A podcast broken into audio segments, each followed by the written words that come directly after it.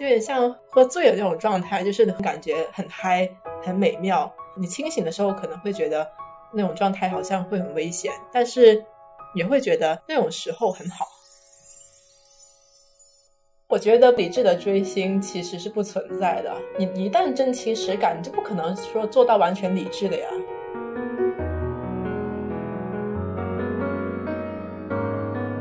是学术论文本身是一个很理性的一套语言，对于追星这件事情，它解释力度有限，就总有一些例子或者总有一些事实，它就是在这套框架之外，它本来就是两个圈子的事情，你非要把它搞在一起。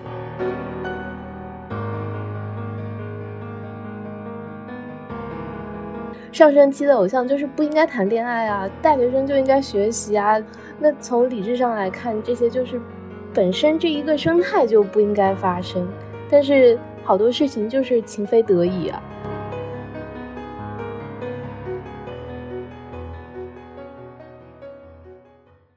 参与式观察，听同龄人回答。Hello，各位好，这里是参与式观察，我是林兰。那今天我请到了我一个。好朋友来聊一下他的追星经历。比较有意思的一点是，在我大二的时候我们就认识了。然后呢，当时我在做一个这个科研的一个课题，就大概是聊，就是因为一八年是偶像元年嘛，那个时候《偶像练习生》刚播，然后当时我对这个事情很感兴趣，那就邀请这个小雾同学来做了一个访谈，所以我们当时就认识了。然后今年二月的时候，我们俩又一起去咸宁七这个播客，然后参与了，就是和曹宁一起讨论了一下这个追星的这一段经历。那我们今天来做第三个访谈，这个非常有意思。就是其实我们希望抛开之前的这两次访谈所做的一些已有的这个信息，然后想从新的这个情感经历的一个角度来看一下我们的追星经历。所以小雾，你可以先亮个相，就给大家打个招呼，然后你可以先介绍一下你的这个。我们之前聊他有五段的这个追星经历，就 我觉得还蛮像恋爱的，就很有意思。啊哈喽，大家好，我是小雾。然后我追星的话，最早应该是在一四年的时候，当时是初恋追星，是日本的一个女团，叫做 AKB48。然后我当时最喜欢的是里面的一个成员叫大岛优子。然后到一七年左右的时候，我喜欢的另外一个成员叫渡边麻友，他毕业了，所以就没有太关注这个女团了。后来，呃，一六年的时候，当时是因为一部电视剧叫《刺客列传》，所以就开始关注内娱这一块。嗯，当时追的两个，嗯，他们也不算是偶像吧，算是偶像系的演员，就一个叫做朱简，一个叫做扎杰。当时是因为他们这对 CP 入坑的。大概到一八年的样子，其实也是，嗯，就慢慢也没有太关注他们了。八年呢，就是到了偶像练习生的时候，就有去关注。从一八年开始到一九年，就是一直在偶圈这里待着。后面一九年的时候，嗯，因为一次比较偶然的经历，不是偶然经历，就是非常偶然，在 B 站上刷到了一他们一个成员的直拍，所以就开始关注了。呃，XO 的成员叫吴世勋，大概也是追了半年的样子吧。后面就是关注他们的一个师弟团叫 NCT，然后就一直追到二零二零年十月份的样子，到现在就没有太关注他们了。大概就是这样，简单的说的就是这样子。嗯，就是我之前。呃，和小雾聊天的时候，他提到了一个词，我超级感兴趣，然后也觉得这个词很准确，叫做“候鸟式追星”。就是因为在我视野里面，就是我觉得这个追星，因为都是都是情感经历嘛，就是真的和恋爱很像。然后包括就是你刚刚说，呃，你从 XO 开始关注他的师弟团嘛，就这里面其实是有近亲繁殖的一个关系的。对，然后包括就是刚刚我们说这个候鸟式追星，其实因为我之前有问过，说你这个每一次开始的缘由是什么，但是你好像都是偶然间就是追到的，然后或者说偶然间又不关注了。对，就是这个好像完全是依据你自己的经历，依据你自己的心情来划分这个起起始和结束的，而并不是有一个什么样固定的周期。就像候鸟迁徙一样，嗯，不是，就是我当时跟你说候鸟型追星，其实就意思它不是这个意思，就是呃，就拿我关注 A K B 这个例子来说吧，就是呃，一七年之后，其实我没有太关注他们团的一些信息嘛，但是就他们出新作品的时候，他们有大型活动的时候，我还是会去会去看一下，但平时呢，我就是在不太我就是在别的圈待着，只是在在他们有特殊活动的时候会回去看一眼。就这这种类型，我当时提的其实是这个意思。OK OK，所以其实是表示说，在同一段这个经历当中，就是所谓淡圈的意思嘛，就他你也不是完全不关注，就是只是说，就他们有大事件的时候，然后你去 follow 一下。但这个状态其实还蛮好，我个人会觉得这是一个相对健康的状状态。但其实你也有就是追的很疯狂的时候，对吧？有，我觉得我最疯狂的时候。其实我觉得我一八年追偶练的时候就已经是我最疯狂的时候，后面包括前面的时候好像都没有那么疯过。也有可能是因为我当时偶练的时候不是人特别多嘛，就是追的人特别多，然后这个圈子也特别特别的热，所以就是这个圈子可能它它发生的事情就要多一点，就他们的一些就是他们的争执可能多一点，因为很多时候，嗯，就是你会对一个团或者是对一个人。死忠是被虐粉虐出来的，所以就嗯，可能偶圈当时就是就是这些嗯撕逼也比较严重，所以就好像就特别疯一点。到后面的话就也不太去关注圈里面那些事情，所以就没有那么疯狂吧。也有可能说是因为追完一段比较疯狂的时候，后面你就大概觉得就大概懂它是怎么一个规律，就明白那是怎么一回事儿，所以呢你就不会说会因为那些事情去疯狂。对我，我这个还蛮有意思的。这个点就是你见过这个世面之后，你就觉得就也 nothing special，对吧？然后你下次就会觉得就 OK 了，就是老人就克制一点。对啊，就对，就是有很多很多，其实就算那些明星不一样，但是他们的圈子还有他们圈子里面的一些事件都很都是非常有共同点的。所以就是你知道这个圈子的规律之后，就是你第一次的时候可能会为他疯为他狂，但是到后面再遇到同同样的事情，就嗯不会再有这样的一个心情波动了。你你觉得这是套路吗？就是比如说你可能比较有经验之后，你就会识破说这可能是娱乐经纪公司的一个套路，或者这是资本的套路，这是粉圈的套路。好像所有的这种，比如说 CP 的。这种运营或者是比如说打头之类的事情，好像最后都是会往那个方向走。对，所以就嗯，就是像 CP 营业也是吧，然后还有一些圈子里面的撕逼啊，就是就感觉好像看多了之后，大概也知道他们是什么样了，所以就嗯，没有那么的真情实感吧。嗯，但有个问题是，从就是。二零年就是可能不不太关注 NCP 之后到现在，你也没有再再追别的星，对吧？就是会会有去关注一点，就是比如说像今年清创的时候，其实有选手我会特我会比较喜欢，所以就会就比较多关心一点。但是决赛之后到现在好像也没有太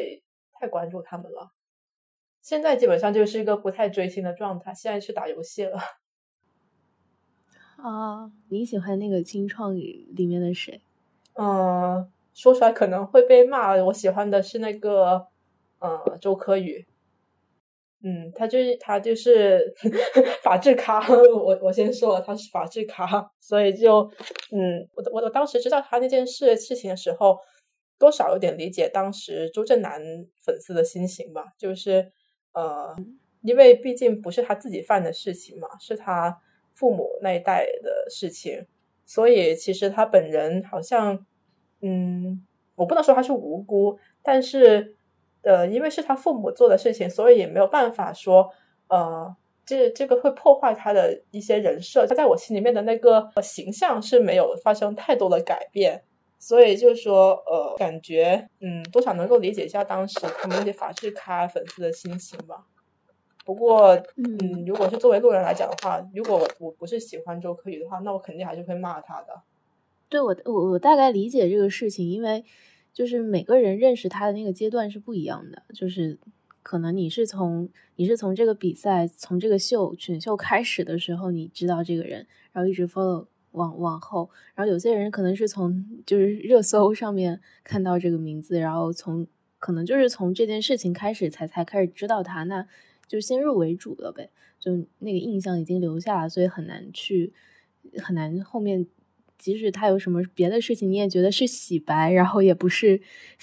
也不是他他可能真真的一些很好的品质，对对，就是我我其实我大概能理解骂他的人心情，也能理解他就是他粉丝的心情嘛，因为他因为当时他出这个事情的时候，呃，我当时其实已经算挺喜欢他的了，就是我没有办法改变我自己的心情，所以我只能说，嗯，躺平吧，就他们就是。被人骂就被人骂吧，我也没有办法。这个事情的确是该骂的，但是我也没有办法去制止自己喜欢他的心情。我我们上次有聊到一个事情嘛，就是你呃，好像你区分了一下，就是淘系的选秀和俄系的选秀，就是这两者之间的差别还是还是挺明显的，对吧？嗯，对，就是其实我看俄系会看的比较少，因为我当时一开始不就是看偶练嘛，偶练算是淘系。所以后面，嗯，淘系的选秀到现在第四年的话，我完整看完的话是有三三档，但是俄系到现在我完整看完的其实只有今年这一档。所以的话，就是呃，我对他们评判来说的话，可能我心理上会更淘气一点。就我觉得淘气的话呢，嗯，他们的人，他们的选手其实会更偏那种韩系的偶像，就是他们。会比较那种有那种偶像一点的感觉，然后俄系的话，其实更多来说的话，他们是比较个人特质的，他们在综艺上会比较更有长处一点。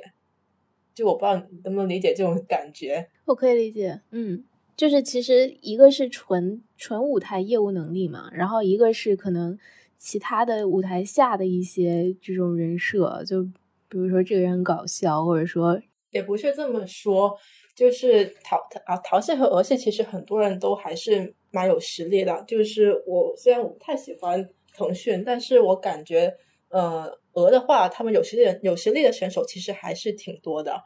但是他们的综艺剪辑、他们节目的编排来看的话，嗯，淘系其实是更具有竞技性，就是更像是在做那种偶像的选秀，而。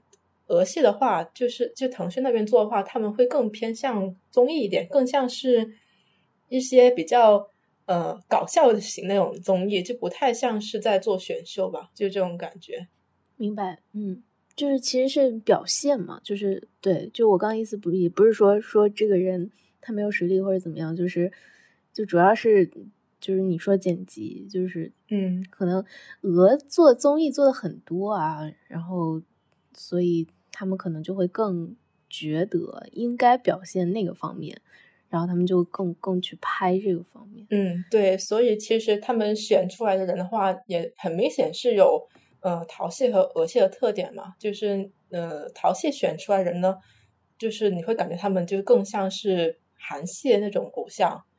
就比较什么呃，就是长得漂亮，然后身材也好，实力也是比较 OK 的，但是。呃，俄系选出来的话呢，我会觉得他们还就是他们选出来人会更偏有个人的特质，他们这个人特色会很重那种感觉。对，就是就是性格鲜明。对，我不知道这么说会不会冒犯到俄系的粉丝，但是呃，我个人是这么觉得吧。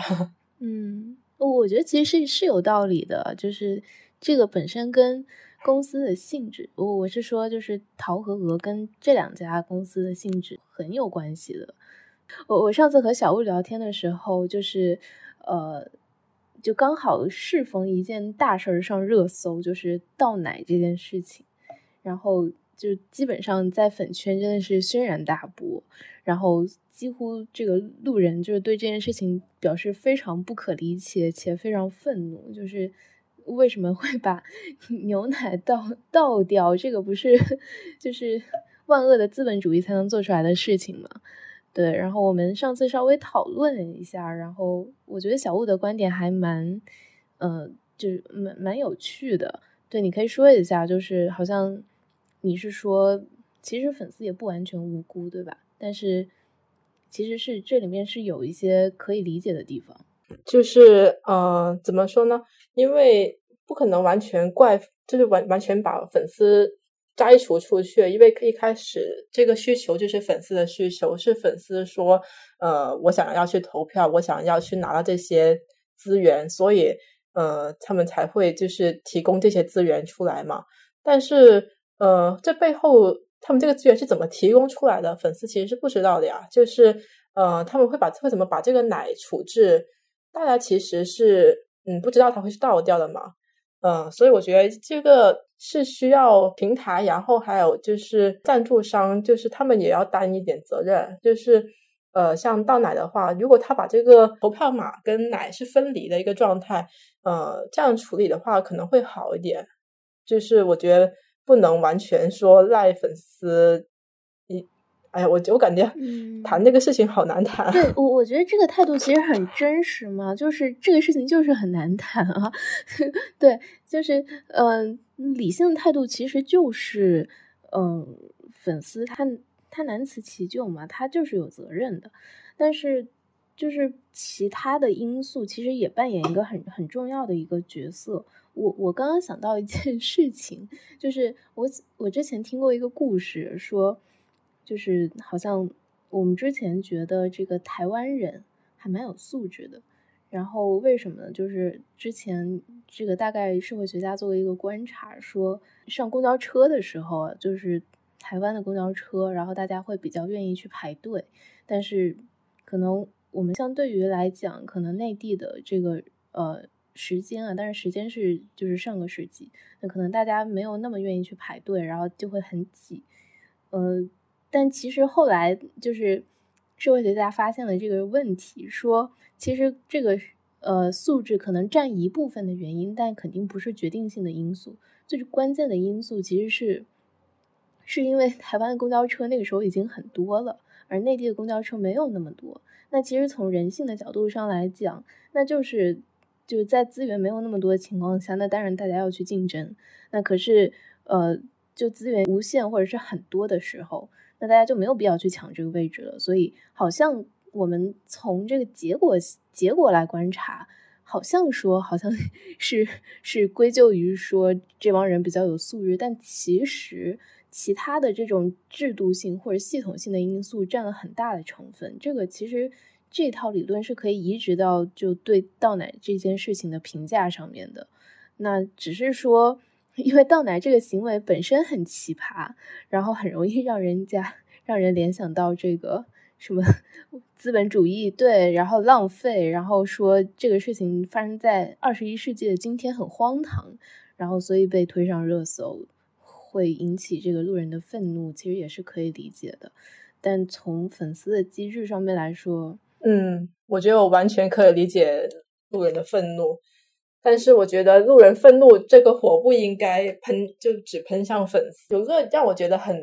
有点无语的事情，就是现在好像无论跟只要是跟粉丝、跟偶像、跟明星沾上一点事情的一那些呃一些事件，就好像唯一一个出口、唯一一个讨伐的点，就只会骂饭圈是怎么怎么样，这好像不会去看其他事情了，感觉就好像。呃，把所有的错都归咎在粉丝身上那种感觉，就呃，现在问现在这样子去看待问题的话，我感觉会很容易把一些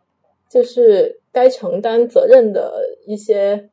一些人给忽视掉。我会我是这么觉得。就比如说像倒奶这个事情，嗯，我感觉其实如果他把他们把这个投票的机制改一改，就不要把这个。这个这种什么买买奶啊，买什么东西掺和进来的话，或许会比较好。但是如果是这样的话，那可可能就没有人没有没有人愿意来赞助了。所以的话，就感觉嗯，有点有点难说这个问题。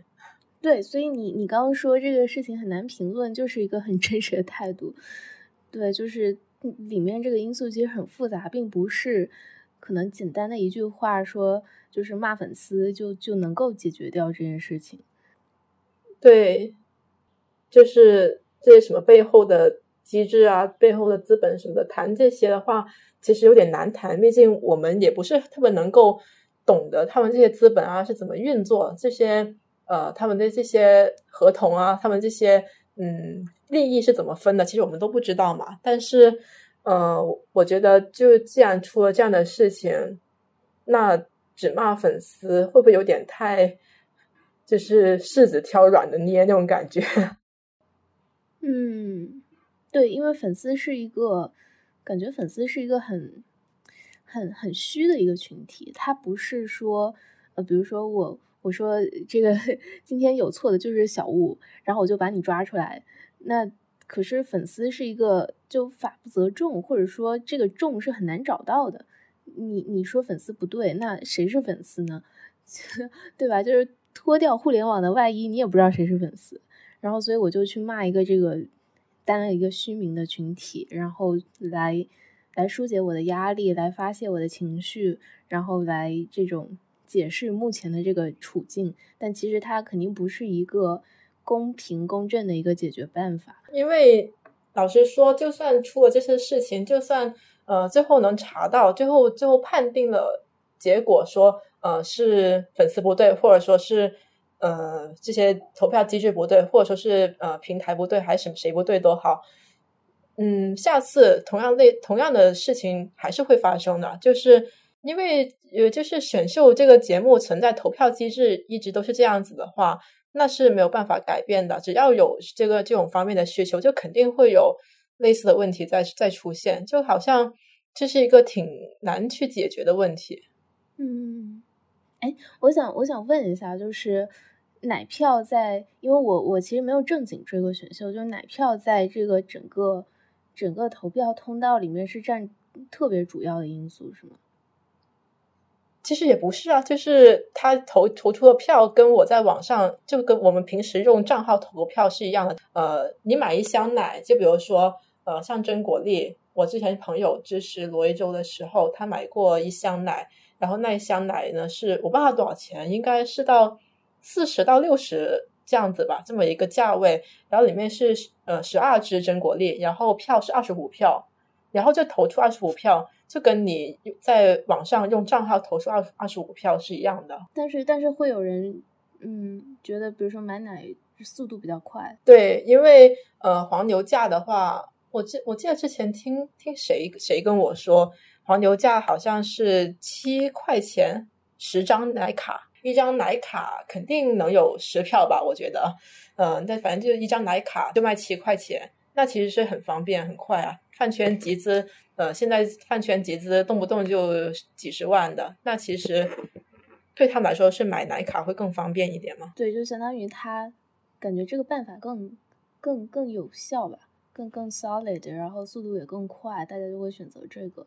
那假设你可能用账号投票，肯定。更慢，然后或者人工成本更高，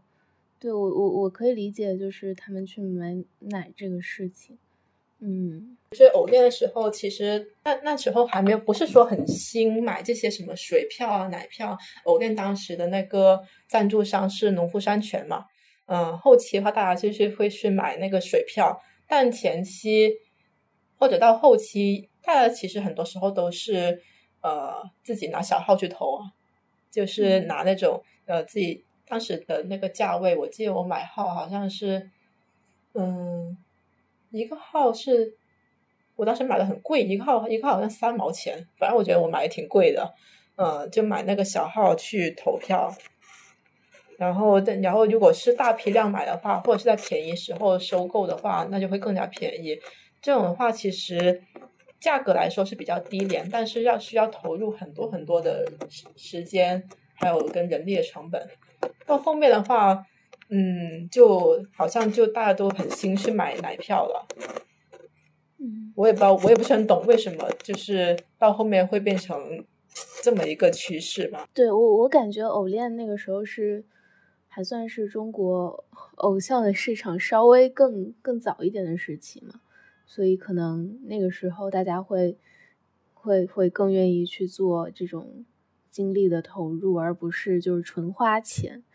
对，其实我我我个人觉得，如果是我的话，就从追星体验上面来说，其实是 拿账号投票会会更，就是你你回你之后再想起来，对对对，你回 回去再再想起来这段经历的时候，我会说那段时间我用三百个号给我的偶像投票，对吧？跟我买了三百张奶，嗯，对，那个感觉是不太一样的，那个就是你有真情实感的追过星，对吧？那个那个是不太一样的，嗯嗯，也有可能到后面的话，现在这些选秀。可能就变得有点快餐了吧？虽然一开始也挺快餐的，但是到后面的话，就是因为每年都会出一次嘛，所以就感觉很多时候就是你看秀人这些秀粉，他们也不会说太把它放在心上，就是大概参与一下，我可能呃去集资个百十来块钱就差不多了，就是算尽点绵薄之力这样子，就不会说像像以前那样子还那么有耐心去一票票投。我觉得这也是。一个原因吧，嗯，这个演化思路也蛮正常的。就是如果一个事情有了捷径之后，那可能就会变成唯一一条路，就是大家也没有耐心或者没有没有这个精力再去投票了。就是哪怕说我有这个时间，那相比于钱来说，我更愿意花钱，因为其实买奶也不是很贵，对吧？这种消费品，嗯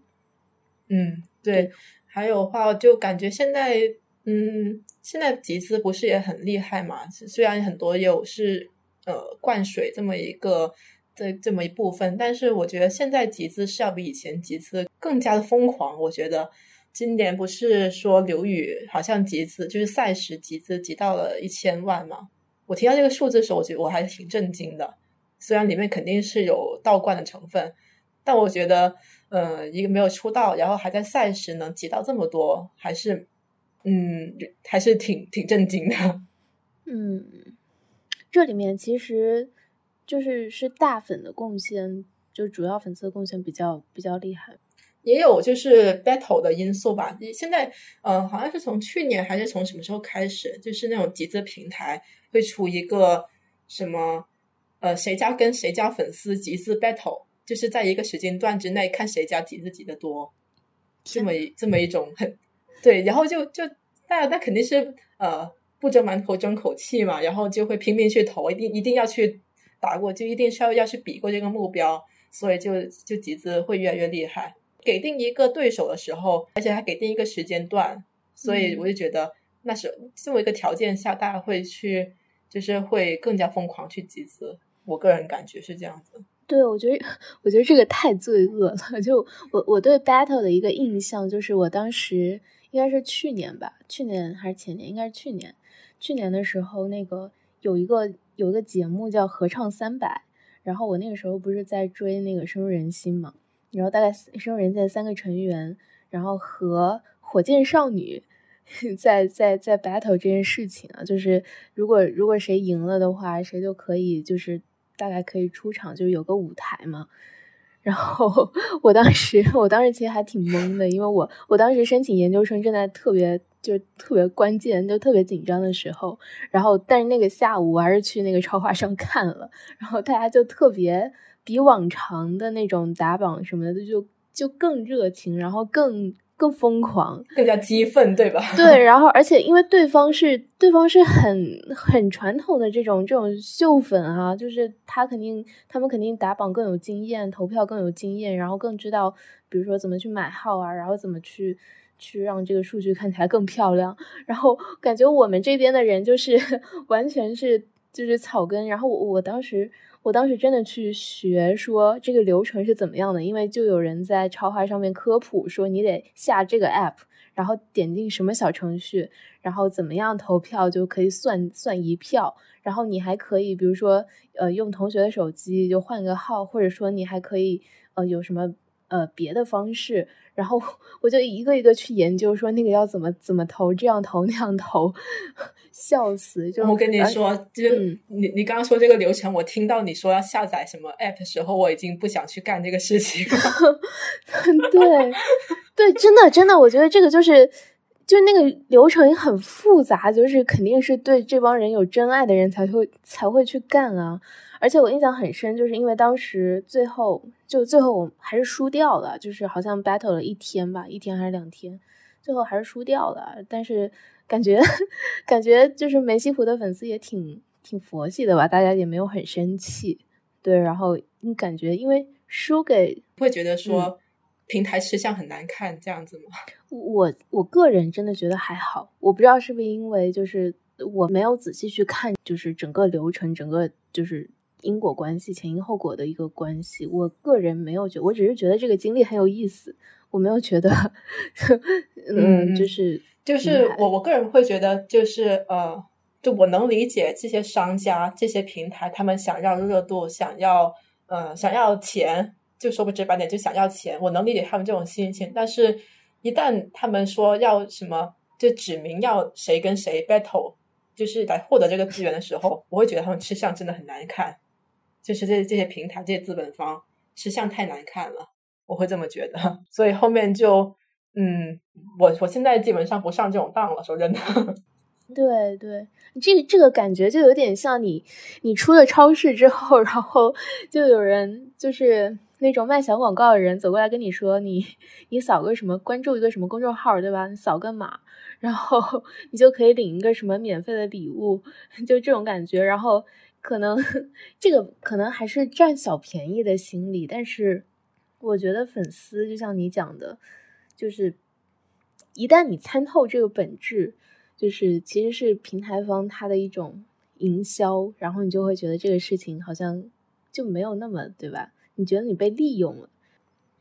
对，就我刚刚其实我自己在说的时候，我自己也发现了，就因为我刚刚你不是说要下载什么什么东西，然后又要去怎么怎么样去才能去投票嘛？嗯，我刚刚是觉得说，我一听到说我要下载什么东西去投票的时候，我就不想投了。但是其实我在刚追星的时候。有这么个教程给到我，就是说告诉我，我完成这个操作，呃，我就能够去投到一票，让我的偶像去获得这么一份资源。其实，如果我是刚追星的话，我肯定会很乐意去做的。但是到后面，到现在，就算是我喜欢他，我听到要这么一一套这么很繁琐流程的时候，我基本上就觉得，哎，能花点钱就花点钱嘛，就是我不想去干，不想去自己去花这个时间、花这个精力去投，我可能就。那就是去集资个十块钱，就聊表心意吧，这样子就所以我觉得，其实我刚刚这么讲的时候，我也发现，嗯，现在可能我不，我觉得不单只是我自己的原因，对吧？就是感觉好像，呃，很多人现在都已经不太愿意花这个时间去，真的是像之前那样子一票票去投了。我个人是这么觉得。你刚刚说的时候，我也发现了。就就其实我可以理解成，现在其实从一八年到现在嘛，就是。不但是偶像被消耗的很厉害，其实粉丝也被消耗的很厉害。大家没有最早那么大的、那么多的耐心，然后那么那么大的热情去干这个事情。但其实资本或者是平台，他还在这个乐此不疲的去干这种营销。嗯，对，因为因为每年每年秀粉都说。呃，明年再也不追选秀，但是到明年大家还是会去的。真的，真的，就是我每次就是比如说青或者创上热搜，然后就一定会有粉丝在底下说这是我最后一次 追星，最后一次那个追偶像什么的。但就是下一个档期目开的时候，对，就有一个说法叫做全网追星三百人嘛。就我老在就是有一些综艺的那个弹幕当中看到一些别的可能很火的一些。就是偶像的粉丝在上面发言，对，就嗯，我我我觉得秀粉的心态就是每年都去追这些秀秀粉心态，我感觉，因为我也是每年都追嘛。如果是以我自己自己的心态来讲的话，就是我还是挺喜欢看这种类型的节目的。就是嗯，这些选手他们都没有出道嘛，然后你会觉得他们在参加选秀的时候。每个人眼睛都有光的样子，就是每个人都好像对梦想特别的憧憬，特别特别的呃热诚，特别特别的，就是那种呃不忘初心那种感觉。就是你会觉得他们那时候是很青涩，然后你也很乐于去见、去陪伴他们，从呃一个比较素人的一个阶段到他们最后出道这么段旅程吧。就我感觉，我还是很喜欢看这类型的节目，就是。这呃，所以我感觉可能也很多秀粉是这种心态吧。嗯，就这个，其实就是养成系的魅力，就从从从素人，然后养到可能大明星的状态。嗯，对，就我我们之前其实还讨论过一个事情，也蛮有趣的，就是你好像之前说过，说现在这个出道的概念和以前是不太一样的，就好像并不是，呃，比如说比如说这个青或者创，然后播到最后一集，然后说那个是出道舞台，然后过了谁谁进了，比如说九人名单，那或者七人名单、十一人名单，然后他们就出道了，这个这个叫出道，但其实也不一定。就是好像，比如说，呃，这个公司假设他厉害的话，那即便这个节目结束之后，对 他还是他还是有别的机会的，或者说哪怕公司不支持他，因为有这个节目的红利之后，他还是会有一些别的方式吧。嗯，对，因因为我们这边的偶像偶像这个市场跟日韩不太一样嘛，就是呃，日韩他们都是出道就是。呃，真的会有个日期，然后就是比如说这个日期，我发表了我的第一份作品，呃，第第一张专辑，我就是出道了，就是这种感觉。就他们这种出出道，其实是非常的有那种界限感的。但是我们这边的出道就没有那么没有那么强的这种感觉，就是因为现在好像很多这些偶像明星，他们好像自从他们进入到公众视野的时候。他们就已经算是出道了，那样那种感觉，我不知道能不能，就是你们 get 到的就有这个意思。对，我可以理解，就是出道其实就是有流量了，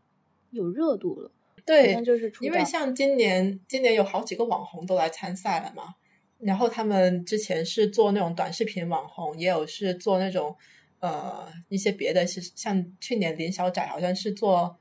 是做网店吧，就是反正也是网红出身。但是你放到这个节目来说，你你你你是否会称他们为素人呢？就是你这个也不好界定啊，他们也不是纯素人啊，他们也他们在来之前就很有名，甚至甚至可能比一些回锅肉还有名。就我感觉这个出道好像还挺，就是在国内来说是挺难界定的。我会我是觉得好像现在国内只要你一旦出现在大家的大家的视线当中，你就算是出道了。嗯。你你觉得这个是一个好的现象吗？还是说你更或者说你站在一个公众角呃观众的角度，你你更乐意看那种就是呃纯素人，你完全不认识的人，然后那个就是慢慢变成偶像，还是说你更愿意看这种可能你有所耳闻，但是其实并不是非常了解就半素人的这种状态的人？对我来说都还好，对没没什么差别，就是因为。呃，我从前我从前没有听说过他，或者是说我从前呃略有耳闻，我大概听说过，但是我也不是很了解这种人。他们进到这个节目里，在我眼里都是他们都是一样的，就是就是因为如如果是这种状态去看一档选秀的话，就他们这群人除了回锅肉以外，进到这个节目全全都全都给我从零开始，就是我是这么觉得，就不会有太大差别。我还想问另外一个问题，就是。你你觉得偶像在中国在未来会成为一个专门的行业吗？就因为你刚刚也说，其实比如说他的出道的这种日期也不是很有界限感，然后目前也没有什么非常专业的这种机制，然后其实从一八年到现在，粉丝也热情也被消耗的差不多了。那如果在未来在中国，偶像还会继续成为一个行业，然后可能会比现在更好吗？还是更差。我记得我们上次聊的时候，我我的我当时说的是，呃，它可能会成为一个行业，就是它应该会成为一个行业。但是我现在后来后来就后来想了一下，其实我觉得，呃，偶像在中国成为一个行业还是蛮难的。就是我不知道以到底以后会不会成为，但是从现在的现在的情况来看的话，好像它基本上，嗯，有点应该说是。这个行业可能快要被打击的差不多了吧，就那种感觉。呃，首先是我们，因为我们对偶像的界定其实是不太，不不是不是说像日韩那么严谨吧。我们对偶像定义到底是什么呢？就是我个人对偶像定义就是他不是靠实力吃饭的，他是靠他的人设吃饭的。但是你放到内娱里面来说的话，大家看偶像，嗯，会把他当成一个歌手，会把他当成一个演员来看。所以我觉得偶像从一从从在最初那个那个界定来说，在国内已经是很不严谨了嘛。然后再来再看的话，就是国内的话，好像也没有什么能够培育偶像的土壤啊。就是我们也没出到什么，也没有什么很正经的打歌节目。就是你你像你看那些偶像，他们出歌之后，他们的宣传怎么怎么宣传的，都是什么热搜宣传啊，或者是或者是粉丝什么什么那种自发宣传。他没有一个很能能够让大家知道他的这么一个途径。我感觉好像。我们没有这么一个很完善的机制，让他们能够存活下来吧？我是这么觉得。我们这我们这方面的话，好像，嗯，其实到现在一八年到现在也有三年了，我们也没有出到什么，就是我们也没有说呃一些有一些很完善的配套设施，所以我觉得其实偶像在国内来说还是挺难的。我觉得他如果是真的要成为一个行业，好像是不太可能了。现在来看的话，特别是像今年偶像结果这个选秀被打击这么厉害，我觉得至少短时间之内不会再有这种节目了。现在选秀出来的秀人也很受打击啊。今年选秀的好像资源也不是很好吧？所以这个其实也是我我我想讨论的一个问题，就是偶像。在中国产生这个机制或者契契机本来就很奇怪，就我感觉是一个是因为媒体的环境变化了，或者说新新媒体发展了，然后好像才孕育出来了这个这个职业。它好像跟网红的发展，就你刚刚说偶像的定义不是很严谨嘛，它可能和网红没有什么非常大的区别。那其实新媒体的这个这个感觉，就是只要任何人他在任何领域。只要他有流量，那他就可以成为一个 KOL，然后就会有人追随他们。然后只要有流量，他就会他就能变现，对吧？他就能接到广告，然后呢，他就能赚钱。那所以就会有人去 follow 这个逻辑了，然后可能建立起来，试图建立起来一个行业或者是一个机制。但偶像这条路来说，就的确像你所讲的，而且又。对吧？这个偶像是不可能 battle 过政治的。那今年出了这档子事之后，肯定肯定至少会消弭下去很长一段时间。所以我觉得有有点难吧。就是像你说，要成为一个真的是非常非常明确的一个行业，好像暂时来说是做不到。这个感觉有点像，就是有点像那种 start up，就是初创初创公司和和已经成熟的大厂，就是。这个事情就有点像创业嘛，好像，呃，你你是要 你是要进大厂呢，还是要进那个初创公司呢？就这种感觉就有点，就真的很像，因为因为大厂已经有一套完全的机制了嘛，就像你刚刚说的日本、韩国，那可是大厂的出现也是需要有土壤的，就你创业的契机对不对？那另外一种方法就是初创公司目前来说各有各的打法，就可能。比如说你抓住这个时机了，那杨超越就是出道了。那可是他的这个出道方式也不是正常人是模仿不了的，因为你你也没有他的人设，对吧？你跟他长得也不一样，然后你性格跟他也不一样，你跟他圈粉的逻辑完全是不同的，就就很难讲。我觉得是很难讲的，也不会有一个什么非常明确的判断。对，但我想就是回到粉丝的这个方面，就是。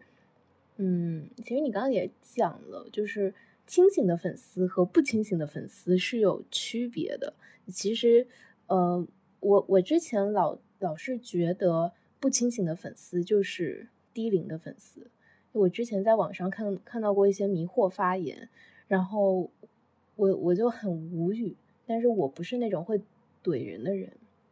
我我其实不会投入大成本在在追星这个里面，就是我我其实投入过一些成本，但那个时候就还是不会去花大量的，尤其是时间去跟他们怼回去。但那个时候我我自己劝自己，就是那肯定是小朋友在发言，这些人 应该都才初中吧，就是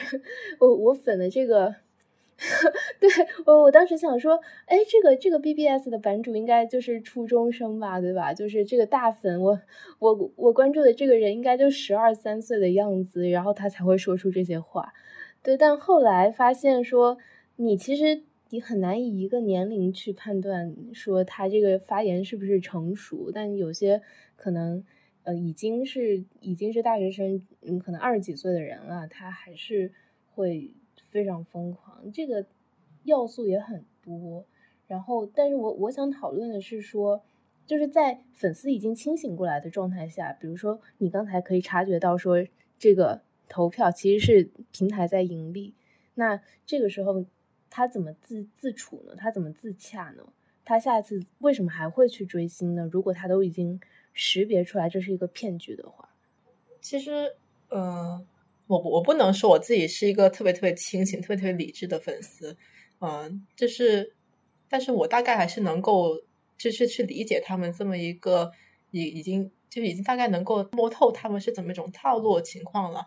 嗯。但是其实如果要我下追星的话，如果是遇到自己喜欢的，我还是会去追的。就是你你知道这么这是怎么一回事，和你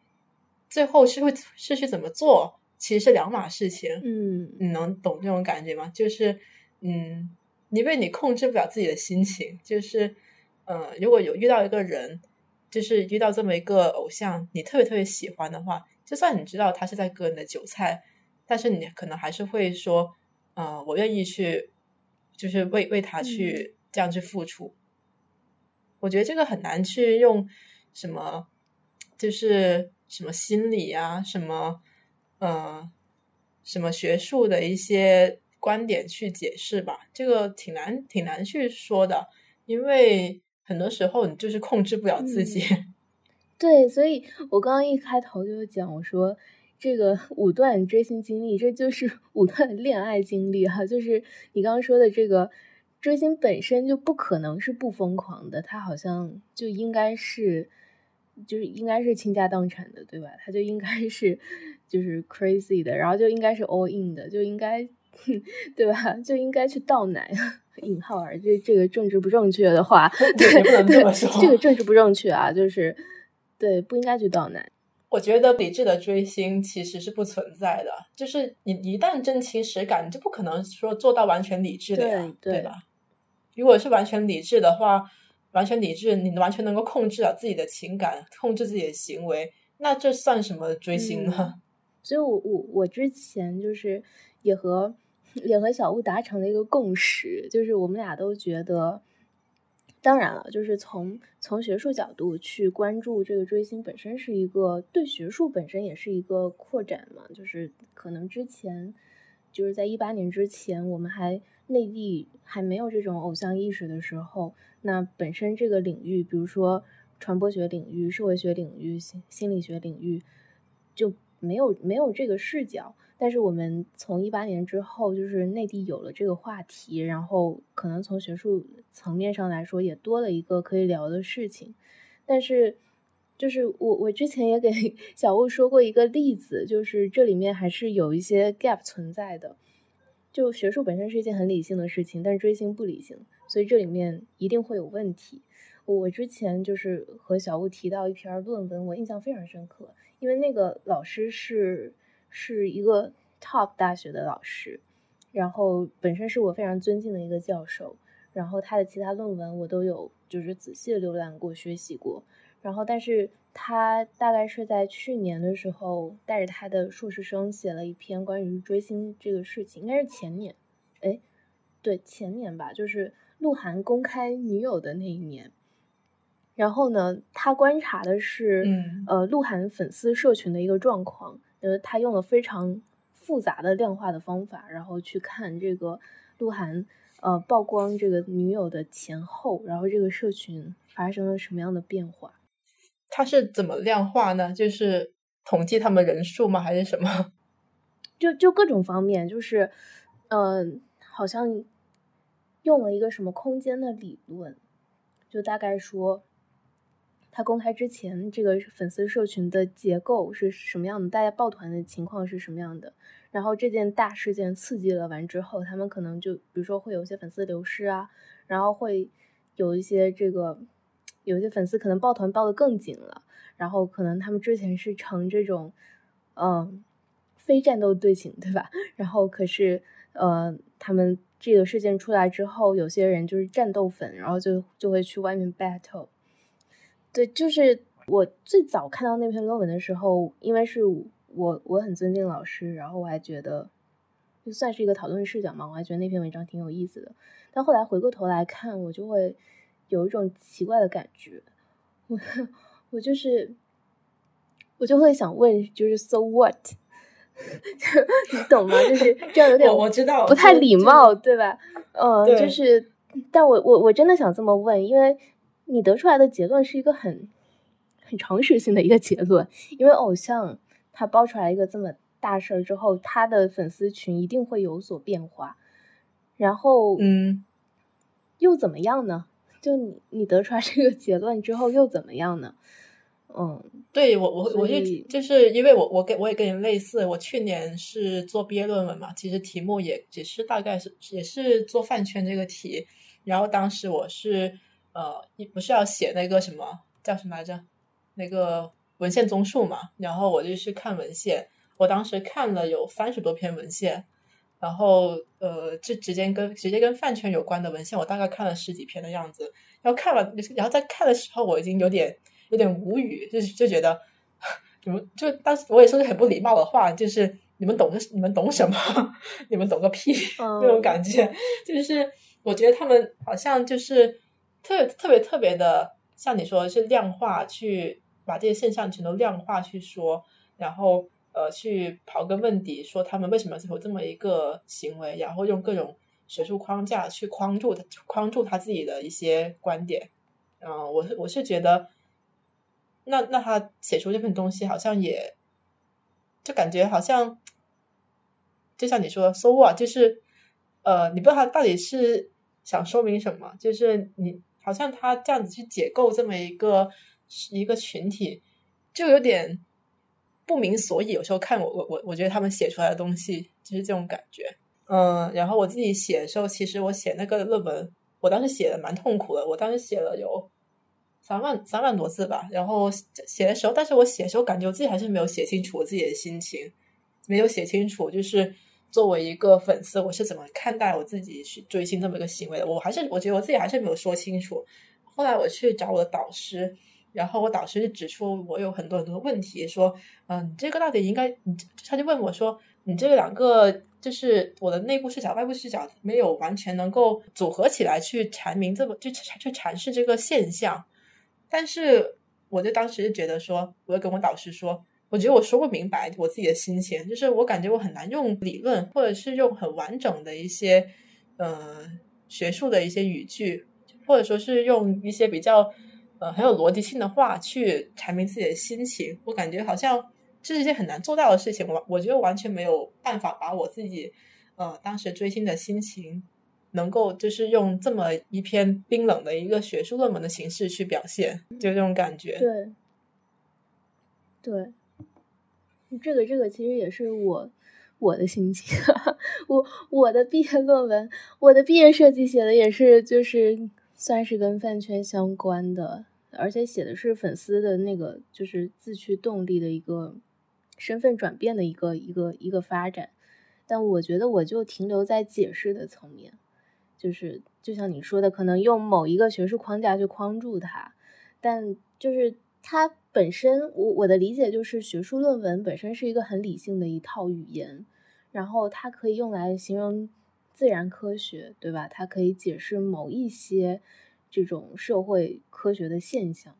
但是对于追星这件事情，我觉得也不是不能解释，它是它解释力度有限，就总有一些例子或者总有一些事实，它就是在这套框架之外，然后你没有办法就是怎么框住它，因为它不适合这套语言，它本来就是两个圈子的事情，你非要把它搞在一起，对吧？那可能你就会很难受。嗯，我是觉得，如果是追星或者是别的一些。呃，像就是类似的这么一些圈，这种兴趣圈子吧，什么二次元、古风圈之类的，我觉得做这种类型的研究真的很很真的很难说去用学术论文，或者是用一个什么学术学术理论去解释。我觉得最多也只能做成民族志那种感觉。对，但我这里 P.S. 一下，就是。我们俩完全没有 diss 曹宁的这种 这种这种意思啊！就是如果如果曹宁听见了，对不起。他他会看你的节目吗？呃，我希望他不会，我不会发给他的。对，如果如果是曹老师的粉丝，也不要不要在意，对，嗯，不要干坏事，不要发给他。嗯，就他是一个非常优秀的记者，对，然后他的知识面很丰富，就反正比我要好。嗯，对，但我我也并不觉得就是呃，因为 我觉得好打脸，因为其实在他那期播客里面，我也说了蛮多社会学的视角。嗯。但所以你们当时在说的时候，我有点听不明白。就是我觉得我也我有点就是，嗯嗯，所以我我只能说这件事情有有合理性，有不合理性。嗯，但是我我能给你就是跟你有一个共鸣，就是他的不合理性肯定是存在的。对，而且尤其是尤其是当我自己变成了一个粉丝之后，我就有太多理由去去反驳这个。这个这个观点了，就是它就是不能被解释的嘛，就像就像可能爱情没有什么答案，对吧？就是恋爱和追星就很像，因为类似的这种情感消费或者情感经历，就是就是很难去解释。对啊，就是其实我现在看，对，如果你你你是把那个粉丝划分为理智和不理智的这种两种两种类别嘛？其实我我现在看这两类这种类两种类型的粉丝，我会其实我我会更加。羡慕那些不怎么理智的粉丝，就是其实我我真的还挺就是挺羡慕他们的，就是因为他们还还是很很有热情，就是呃很有激情去去对待追星，去对待自己去自己这么喜欢的一个偶像。我感觉现在好像没有那么那么多这种激情去看这些事情了，所以我还是挺羡慕这些不怎么理智的粉丝的。嗯。你感觉感觉你在怀念之前自己的那个状态吗？就以一个过来人的心态。我我是其实还，我其实我挺怀念，也不能说是过来人的心态，这样讲有点好像有点把自己抬高那种感觉。但是，嗯，我是觉得这么一种状态其实蛮好的，有点像喝喝醉的那种状态，就是喝醉的时候，我感觉就是那种感觉很嗨，很美妙。虽然我也没有喝醉过，就可能是那种心情吧，就是可能是那种状态吧。嗯，可你清醒的时候可能会觉得那种状态好像会很危险，但是也会觉得哇，那种状态那种时候很好，似的这么一种心态。嗯，对我我说到这里，我就想再举一个例子，这个也是我之前和小物分享过的一个，就是 我前一段时间突然就入入坑了林彦俊，然后然后很搞笑的是就是。我就因为我买了爱奇艺的会员，我当时就是白敬亭是四月男友嘛，我为了当时为了看那个《鹰翅堡垒》，我就去买了爱奇艺的会员。然后看完那个剧之后，我就想看一些就是别的综艺，不知不知道为什么，我就又刷到《偶像练习生》，然后突然就觉得哇，就是李彦俊怎么可以这么帅？然后开始就是在各各个平台、各各种社交媒体上面、微博上面。B 站上面，然后去看他的信息，然后我我是觉得我入坑不是时候，因为他最近就是香蕉娱乐不是也没什么热度，对，现在现他的公司也没有不怎么好了嘛，然后就觉得他应该是最近也很难，然后也不知道他自己怎么想，是不是有有蛋圈的这种态度了，嗯，但是就是说回到刚刚这个清醒不清醒的问题，就是因为我。在刚刚入坑那段时间，就开始疯狂的刷他的信息。突然有一个瞬间，我就觉得不太对了，就是我就觉得我我是不是在消费他？因为我当时看到，呃，就是 Nine Percent 最后爱奇艺不是给他们拍了一个限定的回忆嘛？然后林彦俊那一集，就他说了一句话给我印象很深，他说现在有很多那个时候啊，就是他们应该是一九年解散的。就那个时候有很多，一年之后这个节目节目结束了，一年之后还是有很多媒体来采访他，然后还是有很多人在 cue 他冷笑话这个梗，但其实那个冷笑话的梗肯定是偶练时期的时候导演跟他约定的一个人设，他本人不一定是真实的这个事情，然后他就说他可能还蛮失落的，因为就是可能这意味着说他这一年。他的舞台或者他的呃成长的经历，他出了专辑，他做了这么多新的事情，就可能还是没有盖过这个一年前他立的这个人设，就所以我就觉得，我我在想说，我是不是过度消费他了？我然后我想到这一点，我就很难过。我说，呃，我我这么一个就共情的人，就一旦意识到这一点，我就很难再去再去看他别的信息，而且正好他不是，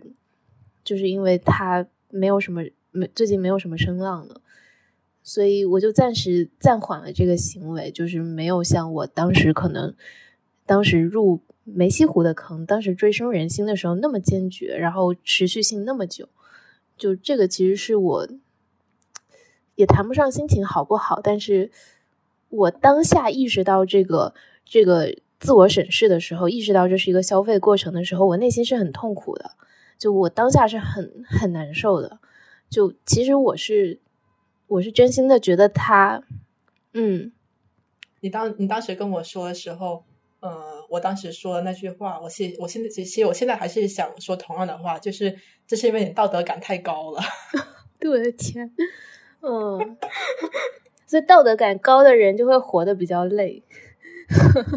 我这样觉得，我就你你不要觉得自己是在消费他，就是因为他他做这个行业，他就是来给你消费的。就是他觉得他自己不开心，那他就别干。就我是这么觉得。既然他觉得，呃，我这个人设，我我我干，我我觉得我这个人设不好，我不喜欢我自己这个人设，我不喜欢粉丝觉得我应该表现出来那个样子。我觉得我我干这行很累，那那就别干。就是我是这么觉得的。就是因为他们做他们做明星，他们就是要要别人消费他们的呀。就是他们出来这个出来的这个作品也好，然后。他们自己的人设也好，他们就是要让别人去关注他们的。那你关注他，是他是他想要的，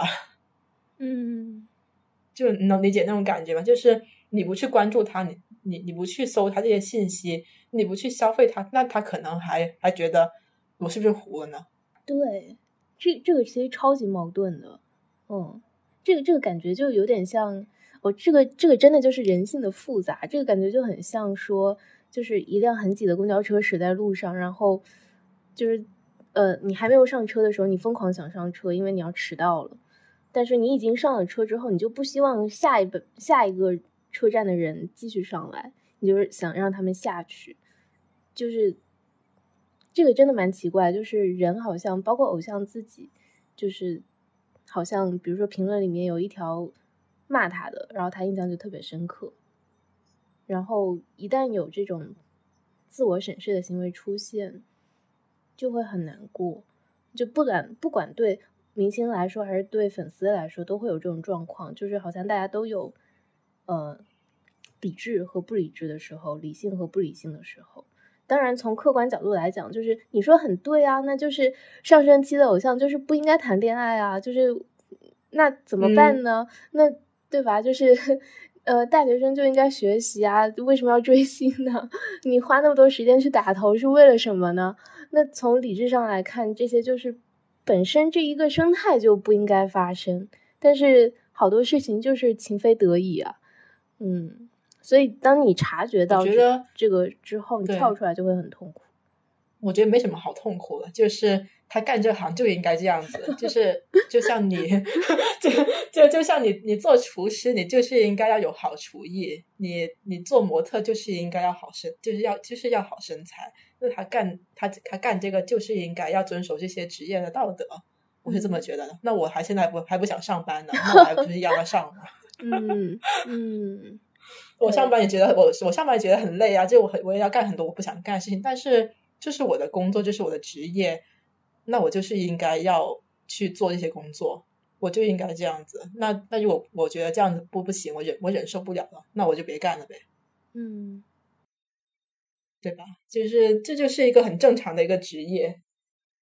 总结来讲，就是偶像就干好偶像该干的事儿，对吧？粉丝就做好自己的角色，然后就是有矛盾就及时处理。嗯，然后我觉得。路人也，我我觉得就是污名化粉丝这件事情，就本身也是值得讨论的。然后，嗯，粉丝之间，粉丝这个群体本身，它也是有有条理性的，就是它不是同质化的一个群体，有什么样的粉丝，对吧？有 A 型的粉丝，有 B 型的粉丝，然后也有 X 型的粉丝，然后说不清是什么样的粉丝，然后你可能也会在这之间横跳，就是这个其实就是人性的复杂，然后它有一个流动的状态，很难去解释这个事情吧。